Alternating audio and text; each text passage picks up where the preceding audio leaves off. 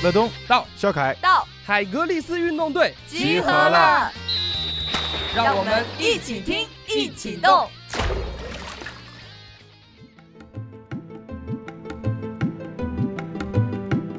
其实我们从小出生之后，其实没有选择，我们接受到的文化就是，哎，肉就是我们饮食的一部分。但我去印度有一些吃素的地方，他们出生接受到的就是，呃，就是应该是吃素的素宝宝。如果你给他肉，他会觉得啊很恐怖，就好像我们听说人家吃老鼠一样。练习瑜伽之后，知道食物它分三种，就是。嗯，月性的、激性的，还有惰性的，像他们把肉类归为惰性这一类。嗯，其实当我们在不断的需要说，觉得我要用肉来补充我这个身体很疲惫、很没有力量这种惰性的状态的时候，其实你已经进入到这样一个被惰性食物带进的循环里面。吃素的人呢，我我我觉我总觉得他们是那种。超凡脱俗的那种状态，有点神仙姐姐的那种感觉。从女性的角度来讲，很明显能看到，就是呃，皮肤的这个状态啊，还有这个神态啊，就就会很很舒服，而且而且皮肤上不会有什么就是痘痘啊之类的，对。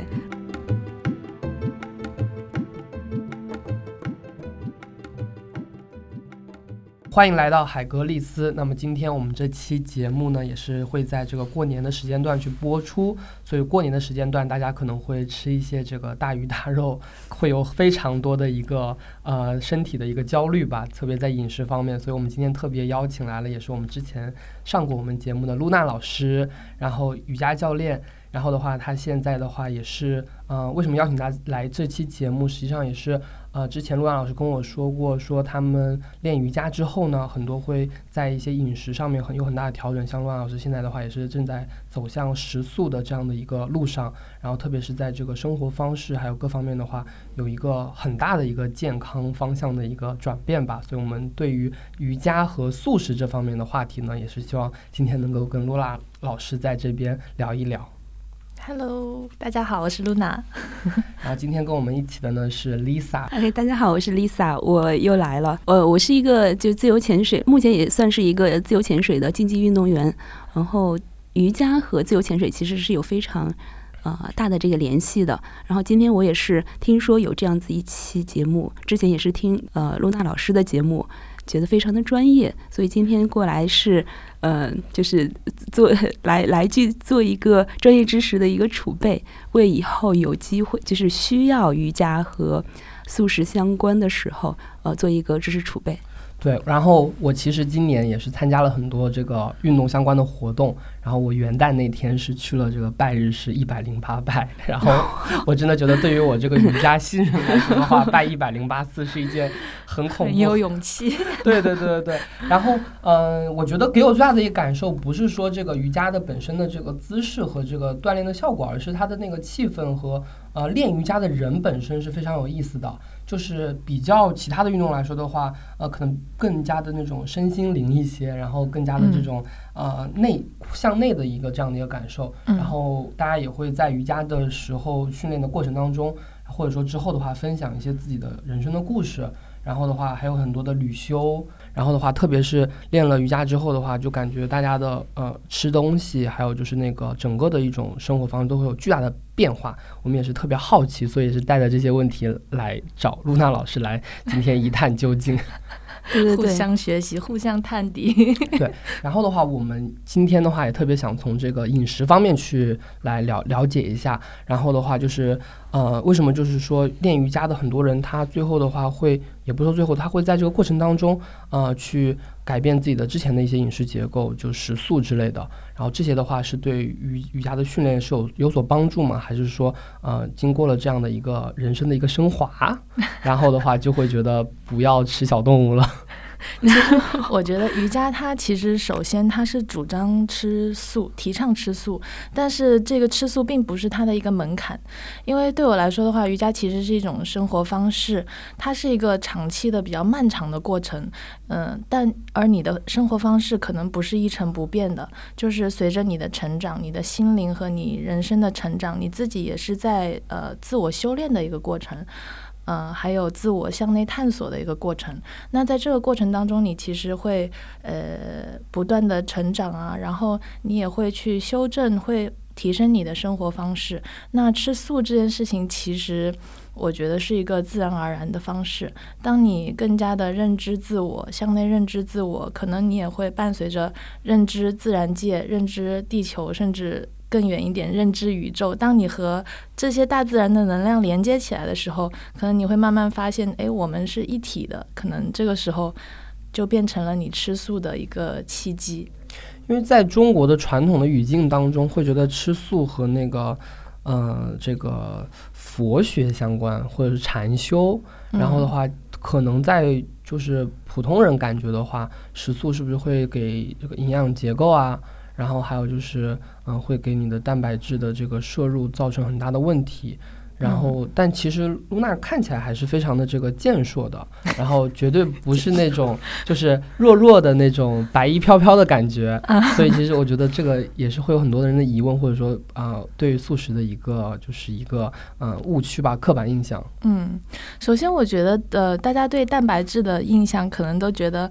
首先是从肉类当中才能获得优质的蛋白质，但是可能这个是一个嗯比较老旧的观念了。现在的研究结果表明，其实呃植物其实含有非常丰富的优质的蛋白质。然后对，然后你去看一些现在的运动的先驱、世界领先的各个各个行业的运动领先的一些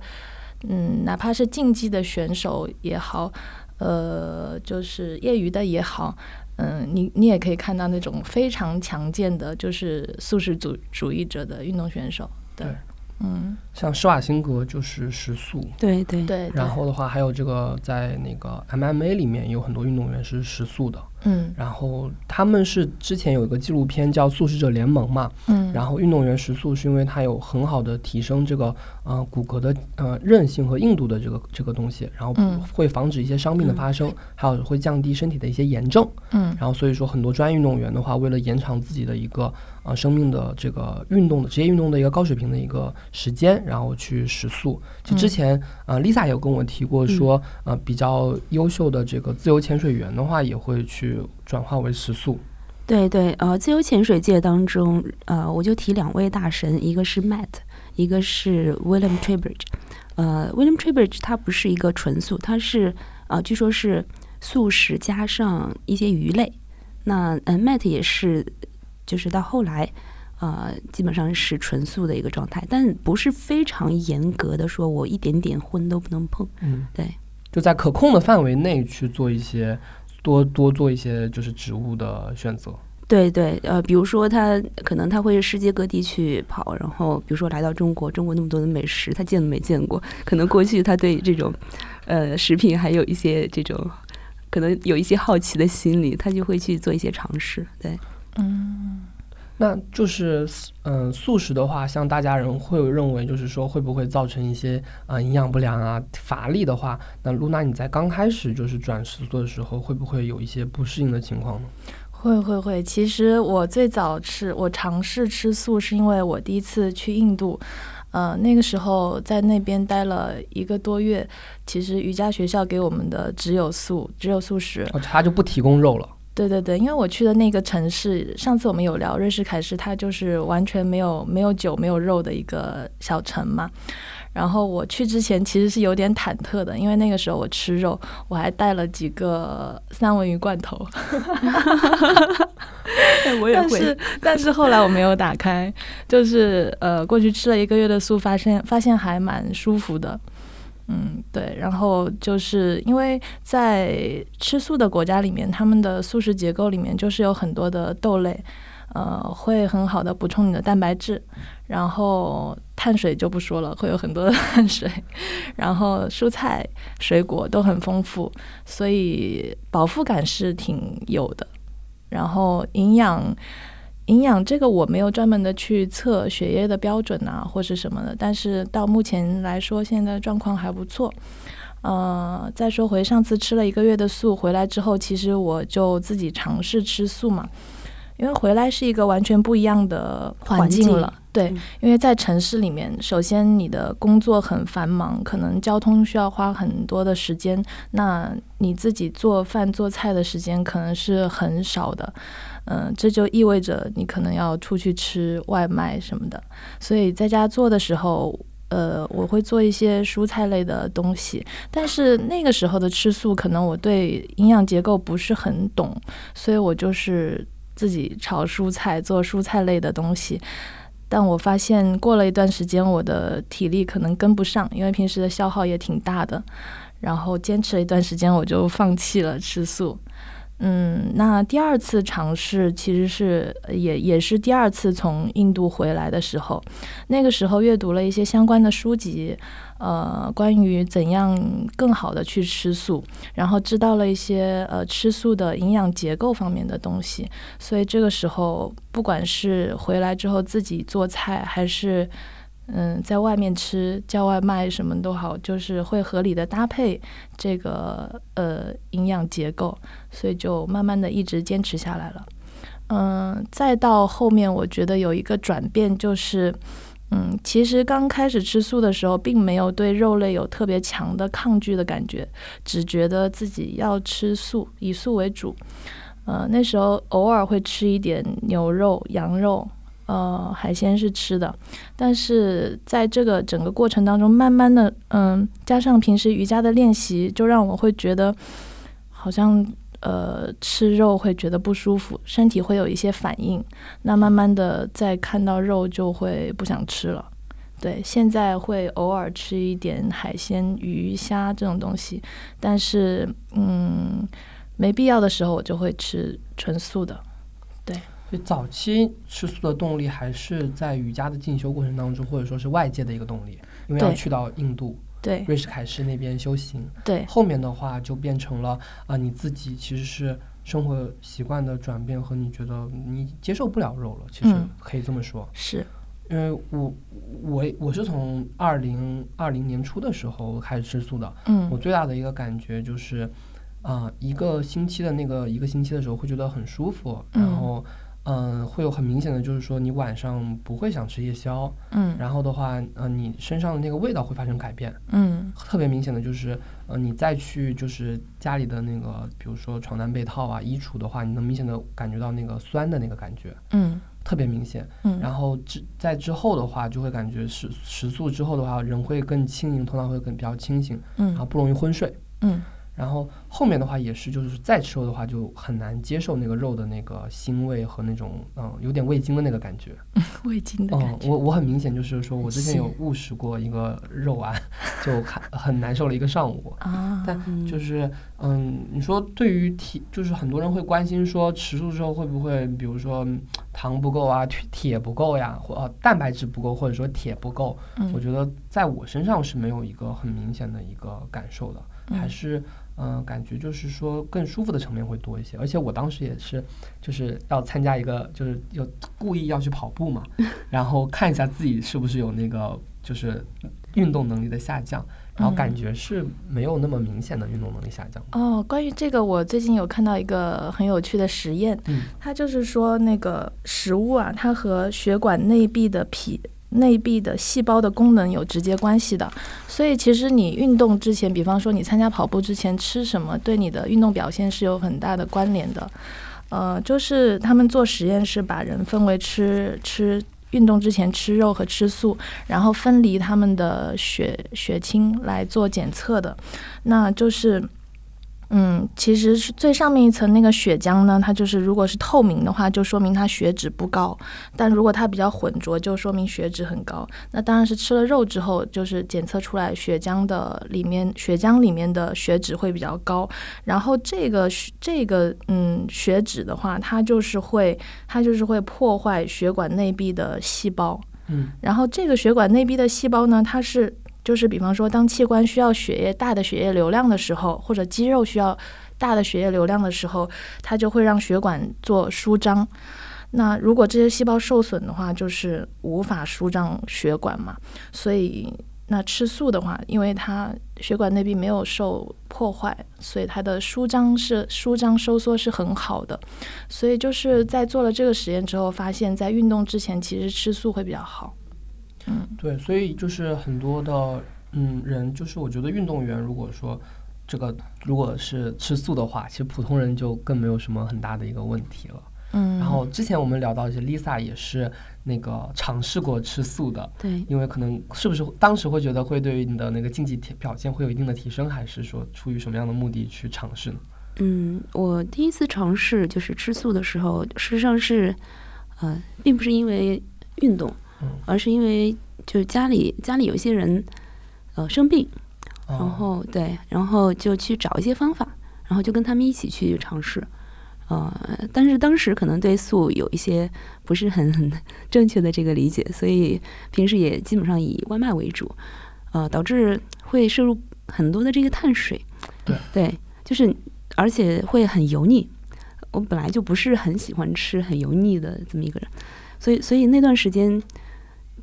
没完全没有感受到吃素的乐趣，反而为了去避免就是荤食，导致我。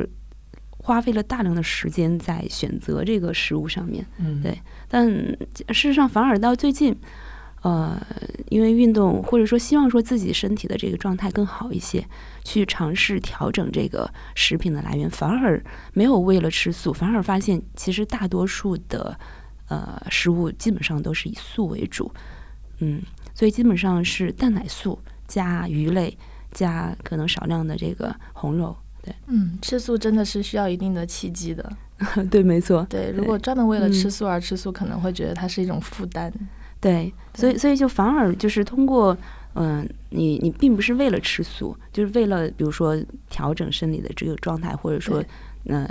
减轻这个身体的负担，会有这种对。然后另外，我对这个吃素的人呢，我我我觉我总觉得他们是那种。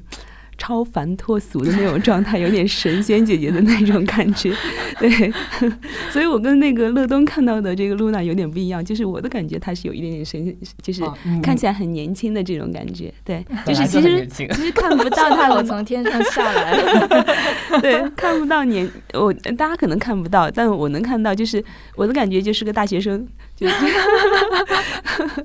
但是听说已经就是瑜伽已经有什么十年还是多久的这个修呃研究的这个时间哦，可能跟跟可能跟工作性质有关系，嗯，对，会比较单纯一点，工作性质会比较单纯一点，嗯，但很明显能看到就是呃皮肤的这个状态啊，还有这个神态啊，就就会很很舒服。而且而且皮肤上不会有什么就是痘痘啊之类的，对。呃，油脂平衡是不是食素之后也会好一点呢？会好一点，会好一点。所以所以我从女性的角度来讲，我就我想我就特别想知道，就是呃，露娜是露娜老师是一开始就是这样子的一个状态，还是说通过啊运动，通过瑜伽，通过吃素，然后就是这个皮肤的状态啊，身体的状态啊，会会有一些变化？嗯，我我觉得吃素的变化还挺大的，因为我说一下我以前吃肉的体验，就是，嗯，因为其实我们从小出生之后，其实没有选择，我们接受到的文化就是，哎，肉就是我们饮食的一部分。对。但我去印度有一些吃素的地方，他们出生接受到的就是。呃，就是应该是吃素的，素宝宝。对，素宝宝，如果你给他肉，他会觉得啊很恐怖，就好像我们听说人家吃老鼠一样那种感觉。所以其实从小就是吃肉的。嗯，那其实有一段时间，我会觉得我我是离不开肉的人。然后我一觉得很累，或者说呃精力不够的时候，我就是潜意识里面就觉得要用肉来补充。但是后来才慢慢的。在练习瑜伽之后，知道食物它分三种，就是嗯，月性的、激性的，还有惰性的。像他们把肉类归为惰性这一类，嗯，其实当我们在不断的需要说，觉得我要用肉来补充我这个身体很疲惫、很没有力量这种惰性的状态的时候，其实你已经进入到这样一个被惰性食物带进的循环里面，呃。但是，当我摆脱了那个循环，在吃素的时候，我会觉得会很轻盈。不管是从身体的内在还是外在，就是常常会觉得是没有负担的状态。所以，呃，其实对我身体的改善还蛮大的，我会觉得人会比较轻盈，精神也会好一些。嗯嗯，这个的话，我也是自己有比较深刻的这样的一个同同感的，嗯就是呃，可能之前就会觉得，你说运动员大家都会觉得要吃牛排，然后要吃黄油，然后要吃这种就是非常羊肉之类的，热量高的、蛋白质含量高的，嗯呃，或者说至少是健身要吃鸡胸肉吧，嗯然后但实际上的话，确实是，嗯、如果说你要你要吃过这些东西，你就知道它是。特别是中式料理，它需要加很重很重的这个香料，八角、肉桂啊，然后什么豆瓣酱，就你要加很多这种东西，你才能把那个肉的味道和那个食物的味道调出来。但其实，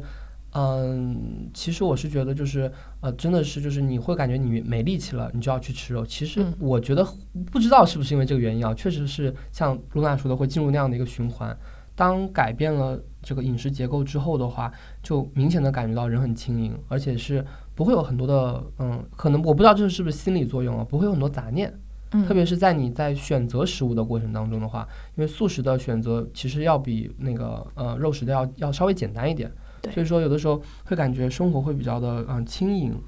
然后的话，嗯、还有一个就是我影响我最大的其实不是说这个身边的人的影响或者说是运动，而是那个一个纪录片，就是那个素食者联盟。然后他有去就是呃实验或者说对比一些就是呃素食的运动员，还有这个呃肉，就是说他调改变了之后的一个这样的一个状态。然后特别是就是有那个就是素宝宝，就从小到大都没有吃过肉的，然后他一样也是呃可以成为这个呃 MMA 的职业运动员，同样也可以去成为这个。啊、这个这个中中中长跑的运动员，同样可以成为这个啊、健美的运动员。所以说，我就觉得其实就像露娜说的，肉不是必备的，它不是我们那个常识当中说一定要吃的那个部分。嗯然后也是让我就是有这样的一个呃改变的这样的一个，所以说我觉得哎，他们也是这样，那我觉得应该也可以。嗯嗯，我我有另外一个想法，就是呃，吃素和瑜伽它本身的这个关系在于说，就是瑜伽本身就是呃让人心无杂念，就是修身养性的这么一个一个方式吧。那吃素本身也是能够让人嗯，就是有这种感觉，就会心无杂念。但是，呃，从另外一个角度来讲啊，我们在这个花花世界当中，就是你无欲无求，就是确实吃素一段时间之后，会有一点点无欲无求的那种感觉。然后完了，对很多东西其实就会有一点点提不起兴趣。就嗯，但消沉是吗？你想说的是？也不能说消沉。其实，嗯、嗯，人是一个社会关系的总和啊，就是我们是需要跟人去交流的。但如果说你你当你对很多东西没有那么大兴趣的时候，你就失去了很多跟人去交流的这个机会。同时，可能你身边那些嗯朋友，他会觉得说，哎，你这个人。呃，超凡脱俗啊，就是跟跟你玩不到一起，或者怎么样，就是就这个反而会就是让你重新去思考生命的意义到底是什么。对，嗯就是当刚开始吃的时候，会有一些社会的压力嘛，比如说你不能参加一些聚会了也也不能说是不能参加，就是一开始可能你在参加的时候，你会选择性的吃嘛，你不需要去宣扬说自己是素，但是你你就选择性的去吃那些素的东西，嗯。那也不也不要去阻止人家去吃肉，但是一段时间之后，其实你本身的这种欲望会变少，对。然后很多时候这种呃局啊也好，还有这种有些东西，嗯，就是以以开心喜乐为主的这些，你很多时候会提不起兴趣，对，就觉得哎这样子好像也就就感觉社会关系少了很多，对，嗯嗯，我理解你说的这个，因对为曾经也也是也是我的一个困扰，嗯，但是呃，我觉得也也配合自己的瑜伽的练习吧。我觉得，嗯，那个过程对我来说很快就过去了。因为其实一开始你会觉得，嗯，吃素好像限制住了自己的一部分生活，但是，嗯，其实，在不断的修炼瑜伽的时候，你也会觉得，其实瑜伽就是让你去体验生命的，所以。反而是后面给我更多的接纳，嗯，吃了素之后也会觉得，慢慢的没有那么多限制了，就会觉得不管别人是吃素，别人的生活状态是怎样的，其实嗯，那也是别人的一个过程。所以你如果再再往上面看一点点，你会觉得嗯，好像可以接纳这些东西。嗯，就是其实从长远的角度来讲，你呃不仅是一些自己身心的一些改变，而是嗯怎么说呢？呃，可能一些人我我感觉是人生目标也会有一些有一些变化，对嗯对所以这个其实很多时候有些人他坚持就是往吃素的这个方向，有些人可能就中途就放弃了，嗯嗯，其实都是一个长远人生目标的一个一个导向，我感觉是是，我觉得嗯其实瑜伽还帮我挺多的。如果我是单纯的吃素，可能我也挺难坚持的。嗯但是也是在不断的练瑜伽，所以可能是互相增益的一个效果。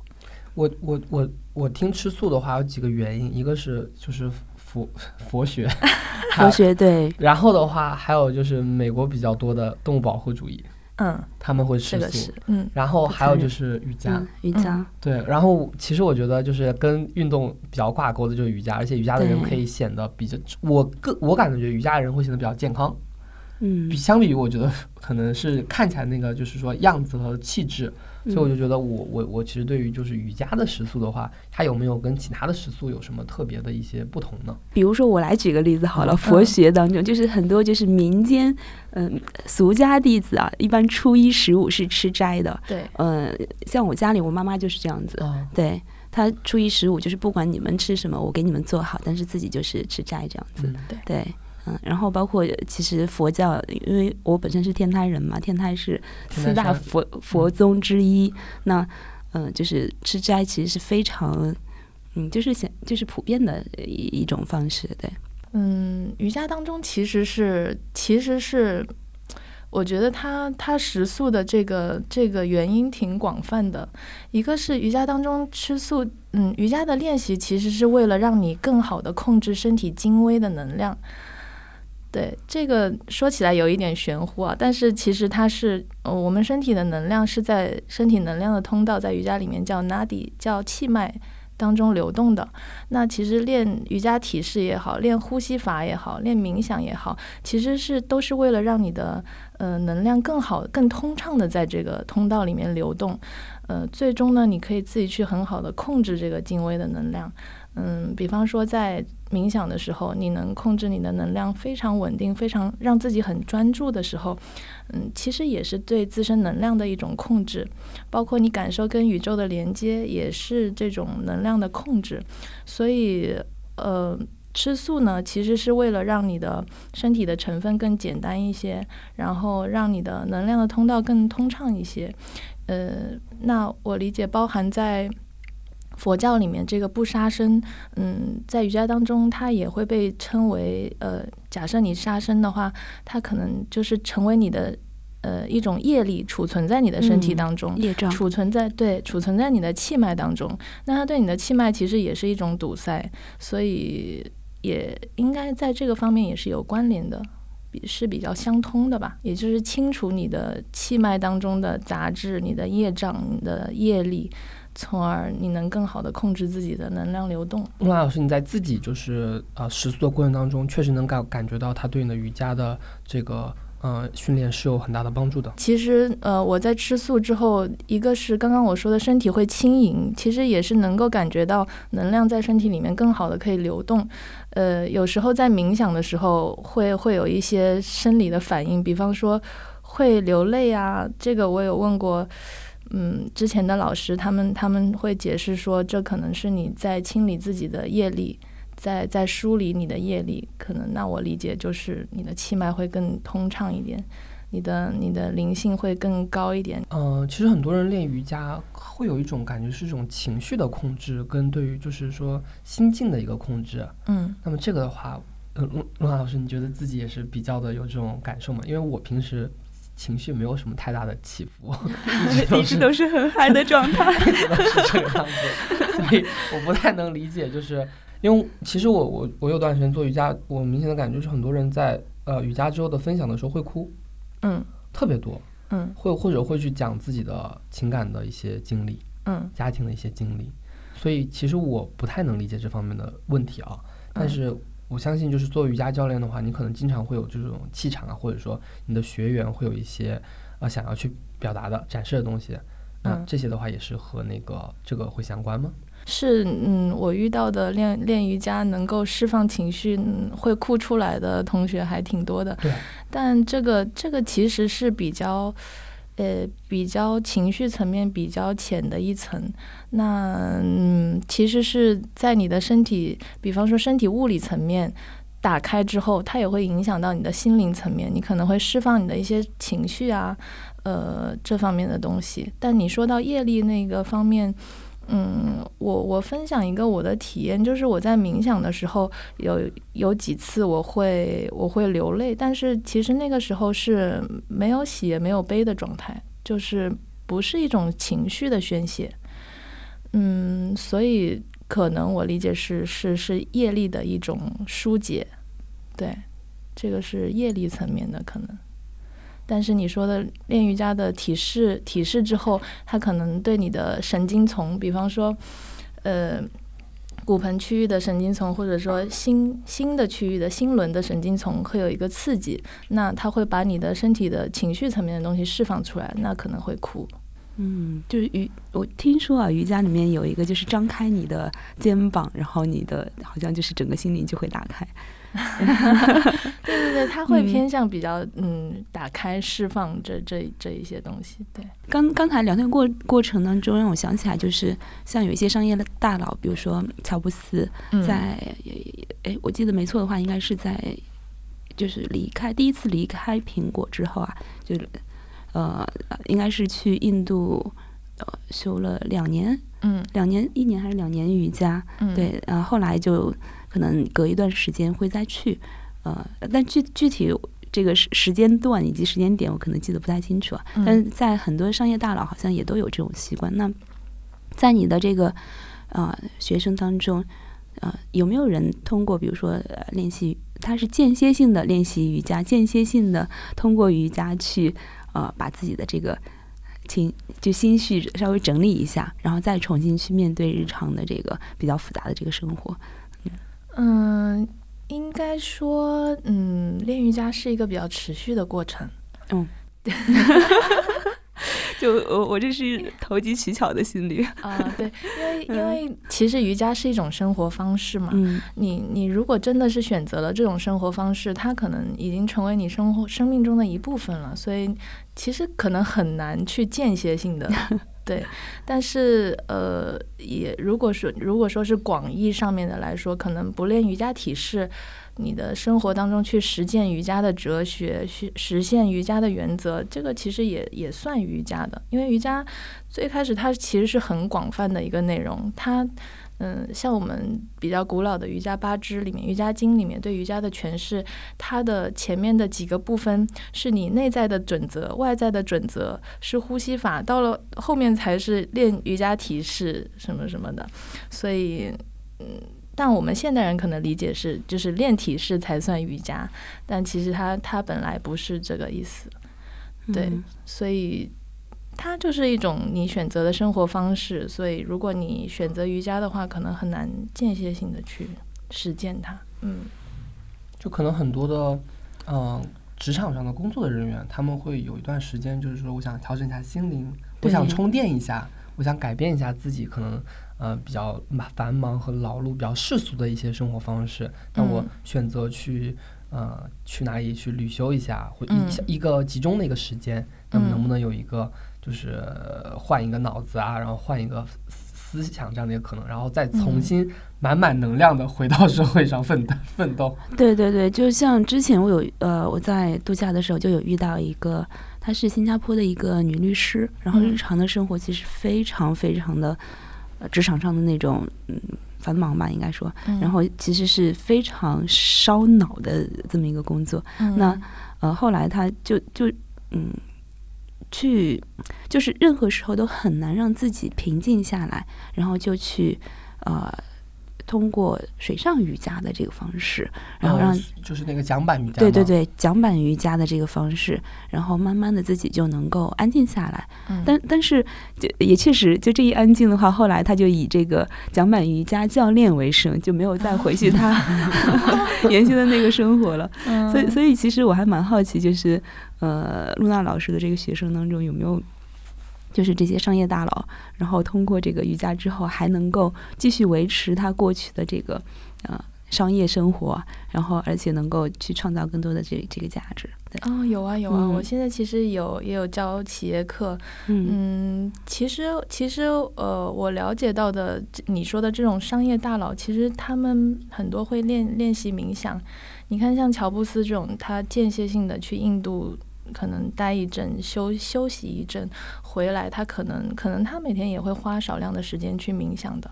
很多商业大佬也也是这个样子的。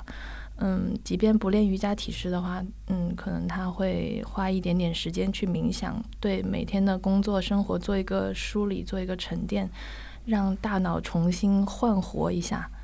这个是这个其实现在非常多非常多人会这样。对，然后露娜他们也办了这样的一个旅修的活动，然后去印度或者去云南。嗯，旅修活动是我每年基本上都在做的。去印度，去印度，因为疫情的关系没有成行，但是我们今年做了一些国内的旅修的活动，这个就包含素食啊，然后瑜伽的练习啊，冥想啊。嗯，各种各样的形式，也今年也给企业做了一些，嗯，这种瑜呃户外的，像户外的瑜伽课程这样的，包含呃素食的一个食物冥想，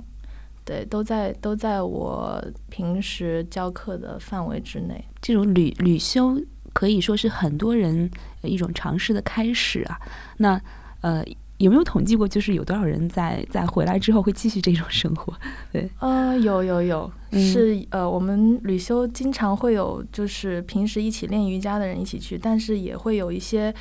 嗯，完全没有试过瑜伽的人。嗯，我觉得这个也是一个很很好的开端，因为其实对我们城市人来说，我们平时所承受的压力值其实挺高的，无形的压力也好，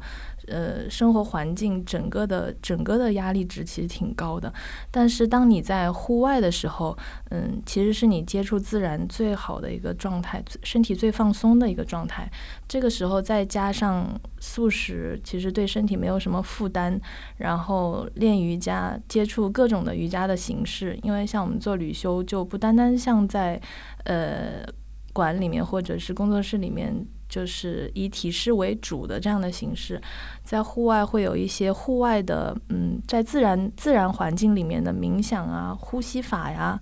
呃，这种各种各样的形式的瑜伽的练习。所以，我觉得如果是一个嗯没有了解过瑜伽的人，刚刚开始以这样的方式接触瑜伽，其实挺全面的，会对瑜伽有一个嗯很全面的认认知。嗯，对，就不会像我一样，就是零星非常零星的，然后又很不确定的 去了解。我觉得你了解的也挺多的。嗯，对，就是呃没有办法形成一个体系，可能。但这个体系的话，就是要花很多时间去是的磨，是的，就是是而且它不像是就是嗯，就其实我也一直试图想要去了解瑜伽的这个体系，但我发现这个东西其实是花时间跑的。嗯。它没有一个一本书或者说是一二三四五告诉你瑜伽是什么，然后有嗯。对应什么样的效果，对应什么样的目的，它就是你要自己去感受，然后去很多次的这样的一个活动，而且你们有你们的自己的导师，嗯，然后你要不断的跟他反馈，然后跟他嗯。去、呃汇报现在的一个你的一个情情况和进度，是的，就它是一个，它是一个有点那种比较古代的那种、呃、师徒传教 那种感觉，它就不像是现在的这种说很多东西你是可以把它变成一个呃一级、二级、三级 的这样的一个很明显的你有一个你的一个水平的一个这样的部分。告诉大家一个好消息，海格力斯运动队建立了自己的微信公众号，只要在微信当中搜索“海格力斯运动队”便可找到。我们会在公众号里发布更多有关运动的精彩消息，希望大家多多关注，和我们一起运动。那大家可能比较关心的问题就是，通过瑜伽和素食之后，那嗯，对于呃身体的呃减肥和塑形方面会有很大的帮助吗？嗯，其实瑜伽是很内在的练习，然后呃，我的学生里面大家的反馈哈，就是练了之后，首先，嗯、内脏脂肪会降的比较低，内脏脂肪这个嗯。怎么观察呢？啊，就是通过那个体脂对率。检测检测出来的。嗯、因为其实瑜伽是以呼吸为主的嘛，哪怕体式练习也是用呼吸带动的，所以其实内在的运作是嗯是存在的，而不是只是外在肌肉层面的练习。所以就是其实内外都练到，那嗯包括。如果如果是素食搭配起来的话，其实对你的身体的血管的清理啊，对你的内脏脂肪有会有一个很好的降低的效果。对，这个比较明显。然后对外在层面的，像你说的塑形这一类的，嗯，其实如果坚持瑜伽的话，坚持体式练习的话，其实它会把你练成一个比较中立的一个状态。嗯，你不会，你不会很胖，不会很肥，但是你也不会是瘦弱的。嗯，你也没有像呃撸铁的人那么的肌肉那么大块、那么发达、那么健硕，它其实是长线条的有肌肉的一个状态。因为瑜伽的感受就是核心力量和对于那个呃身体的柔韧性要求很高。那么这两者结合起来的运动的话，就非常像其实游泳的那样的一个肌肉的感觉，就是就是长线条。嗯，嗯，然后它打开的，对对对对，嗯。是有弹性的，它不像是这种呃健身房那种肉，它是那种紧实的，是那种就是嗯、呃鼓鼓鼓起来的这种感觉。对，我觉得你说的嗯弹性其实很精准的描述了这个瑜伽人的身体。嗯，因为它它其实就是内外在都练习嘛，不光是你的肌肉有弹性，而且其实练习瑜伽也能让你的神经有弹性。也就是说你，你能更好的对一个外在的事物做出反馈，比较平静的反馈。嗯，所以其实肌肉层面和你的神经层面都是比较有弹性的状态。也就是说，呃，事实上行行动的话，它可能就会很少使用，比如说一些惯性啊，或者说对，呃爆发力没不太有。OK，嗯，呃，所以也就是说，其实如果说你的职业本身是需要有爆发力的这种，其实是要慎练瑜伽。嗯，也不会。其实，如果你的职业是以爆发力为主的，嗯，我觉得瑜伽其实是一个很好的可以平衡你的职业的嗯。就比如说，呃，我是比如说是击剑，或者说是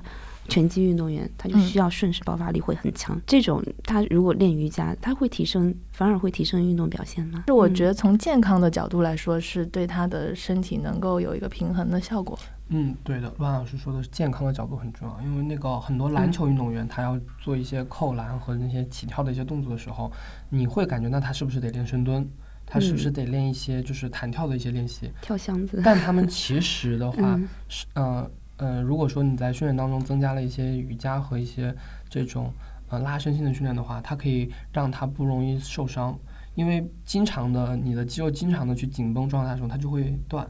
嗯就会有比如说韧带撕裂的这样的一个情况。嗯和这种呃就是柔韧性弱的一个情况，那反而如果说你天你可以就是综综合这个呃拉伸的一些东西的话，让肌肉线条变长的话，它可以让它更好的保持弹性，跟更多次的这样的去启动，就很明显的就是有就在篮球运动员专业篮球运动员会增加这个瑜伽的这个训练的。也就是说，其实呃，有些人会担心说，我拉伸拉多了之后，那个筋就拉松了，嗯，然后这样子，我当我想要就是去爆发的时候，他可能就就使不出劲儿。就是只要你不是在运动之前马上拉伸，或者说用某一些体式去去去调整的话，它其实是没有那么大的影响的。这个要看配比，就比如说你说的你，你要做一些爆发性的运动，比如说你你是跳高的，那跳高的话，你肯定你的脚踝的力量跟小腿力量非常重要。但你其实大部分的你百分之九十的训练都在围绕你的专项进行训练。嗯那么这方面的瑜伽的这方面的训练，它其实是辅助的训练，它可能只占到你训练的可能连百分之十都没有。嗯，但是如果这百分之十你都没有练的话，你的百分之九十也是不成立的。嗯，就它是一个主次的一个关系。我我举举个我比较关心，就是比如说蛙踢，蛙踢这个动作，它需要你能把那个有点像这种 M 型，就是你的腿要要我知道，就蛙泳腿。蛙泳腿。你这嗯个特别需要做柔韧性的训练，因为、嗯因为我之前就是有蛙泳主项的，嗯，然后我就是因为柔韧性没有那么好，所以我的腿的效果没有那么好，而且我当时膝盖受伤也是因为我的膝关节的柔韧性不好。但这个的话，嗯，做一些这种柔韧性的训练是有绝对是有帮助的。所以所以也就是说不会有那种哎，如果我能够拉开的时候，那我夹水的那个力量可能就没那么强了。它这个是就是增加你的弹性，嗯嗯，对，不是说是增加你的就是你的绝对的那个力量，弹性更重要，特别是游泳在水中的运动更更重要的是弹性，嗯而不是就像那个跳一样的那种瞬时那种爆发明白明白，就是它是其实是一个甩甩出去的一个过程的，嗯，鞭形的，而不是说一个像杠杆一样。其实说嗯到这个，我也是想到很多人对瑜伽有一点点误解，因为大家觉得嗯，可能一提到瑜伽，很多人觉得是拉伸。其实，其实，在瑜伽里面，力量也是很重要的，而且力量是基础。所以刚开始练习的时候，一定要呃拉伸一拉伸的范围一定要建立在力量力量足够的基础之嗯上。嗯，不能只是去单一的做无限制的拉伸，这样就像你像你理解的，可能会拉松掉。对，嗯但其实是弹性的练习，就是既有力量也有活动范围的这样的一个练习。露娜平时的话，现在也是在这个城市生活的话，素食的话会怎么样去呃给自己做一个这样的一个食谱呢？我觉得这个可能很多听众都会想知道。嗯，对，嗯，现在的话，其实呃工作比较繁忙，很难自己去做饭的时候，嗯，那在外面吃，我我基本上选择比较简单，一个就是豆类的豆类的菜，然后再加上蔬菜，然后水果。嗯，比较简单的就是这样子的。然后，嗯，其实我们之前旅修也会上一些素食料理的课程。如果是自己做的话，会去做一些呃营养搭配比较全面的嗯菜。嗯、比方说我很喜欢的一个是 hummus，就是中东的那个鹰嘴豆泥酱。嗯，嗯，嗯我很喜欢。然后它的营养价值非常高，蛋白质含量很高，然后呃饱腹感也很强，然后也也比较好吃。嗯，你可以加自己喜欢的，比方说橄榄油啊，可以加橄榄呐、可以加甜椒，然后可以加呃，比方说甜甜菜头的汁。或者搭配一些这样的蔬菜蔬菜条去蘸它，或者用卷饼都可以。嗯嗯。这个是我比较喜欢的。那然后如果是在外面吃的话，会选择什么样的素食的选择呢？在外面吃，呃呃，因为我现在工作的地方离有一家素食餐厅叫枣子枣子树，挺近的，所以我们常会去吃。嗯，然后还有大树无界，上海有有几家对，有几家嗯然后最近去了我朋友新开的，呃，她她也是信佛的一个朋友，很有灵性的一个女孩子。她开的是一个综合的美学空间，然后里面有非常棒的素材，叫大美无忧。就是其实现在这个无论是星巴克啊，还是肯德基、麦当劳，嗯呃，汉堡王，他们都会出一些这个嗯、人造肉，就嗯是一些这个素食的一些一些嗯新的东西。那嗯对于这些的话，你觉得怎么看呢？嗯，我觉得挺好的，因为我去我去也去参加了一些素食的展展览，呃，确实有挺多现在有人人造肉的，然后它基本上是以豆制品为底打底的，然后可能对呃现在快节奏城市的人来说比较友好方便一点。当你对素食的选择比较少的时候，你可以来一个这个方便快捷的，也也是挺好的。我对于这些吃素，因为因为接触的也也是比较早，然后也有一些想法，就是我的感觉，不管是呃所谓枣子树也好啊，还是大树节也好，他们的这个烹饪的方式更多的是呃就是模仿肉类的这个味道。嗯呃，其实这模仿肉类，它无非就是用高蛋白加上一些油脂去调去调和，比如呃比如说什么酥鸭。它就是用用豆类的脂肪对，加上一些油脂，这样子一混合，其实就有一点点肉的这种感觉了。嗯嗯对，呃，但其实真正的这个素食，如果你要真的去享受这个素食，其实你并非需要说把它做成肉的这种感觉，而是本身纯素的这种味道。当你当你就是吃到那些自然生长的，然后呃这种类型的这种素食的时候，你吃过一段时间之后，就是又回到我们之前聊到的这个，其实就你会喜欢这种味道。而且它们是有是更加有生命力的，嗯，其实从简简单来讲，就是你这个菜可能原先那些菜，你可能放个一两天，它会腐败掉，或者说变黄掉。但是其实啊、呃如果你选择的这个蔬菜的这种来源，或者说这种植物的来源比较，它的生长比较健康的、比较比较自然的话，呃，它放的这个时间以及到嘴里面的这个口感，以及呃带给你的这种感觉其实不一样的。嗯，对，包括其实像现在有一些人人造人造肉也好，还是属所谓的这种植物奶也好，就比如说。呃，某知名的这种燕麦奶啊，就是其实我我是有一点成分党，就是看任何的买来这种东西都会去关注它是不是深加工，然后它的这种啊、比如说脂肪的配比是什么类型的脂肪，那那其实就会看到燕麦奶无非就是燕麦，燕麦里面它其实是有呃有有比较多的这个碳水，然后加上一些呃纤维素，但是纤维素它是已经乳就是变成这种这种呃液体状态了，然后包括还有嗯，它是植物油。就是事实上是欧米伽六含量比较高的这个是有植物油，就是这个反而有可能它还不如说正常的这种牛奶来的健康营养嗯，对，更加健康。当然，它可能会通过人工调和，会加入一些，比如说钙质啊，这这种可可能就能够去补充。但，嗯、如果说是为了为了素食化去做一些这种这种素，去选择这种素食，这个反而背离了就是我们本身要吃素食的这种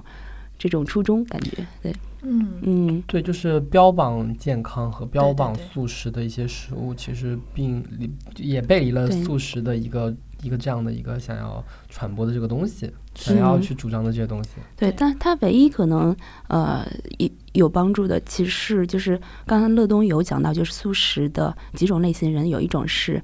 呃，我不要杀小动物，那这个这个它其实是避免了，但是从这个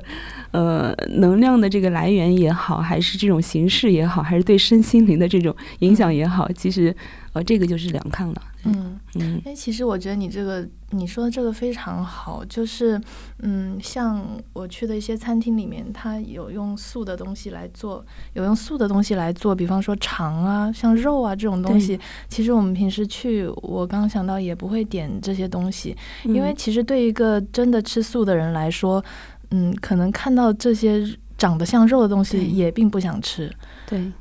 而且像这种呃深加工的东西，可能像你说的放的时间会久，但是其实，在瑜伽的领域里面，嗯，他们会说，呃，食物放超过一点五个小时也变成惰性食物了，哪怕它嗯是素的。所以，如果有条件、时间和呃只和你的就是要要选择的菜品能够有条件选择的话，当然是吃更新鲜的，然后食品的来源更优质的这样的素食会更好一点。嗯，如果是快节奏的，就是生活环境的话，没有办法，那可能也只能稍微委屈一下。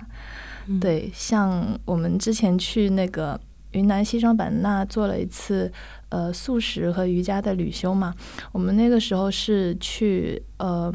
景洪县一个小县城，我们去参加了当地的市集的采买，就是我们所有人去参加少数民族的当地的市集，然后去购买蔬菜，然后因为像西双版纳它的它的香料资源非常丰富，嗯。也会去认认识当地的这些食材，然后就是从采买环节到制作，有素食老师教我们去做，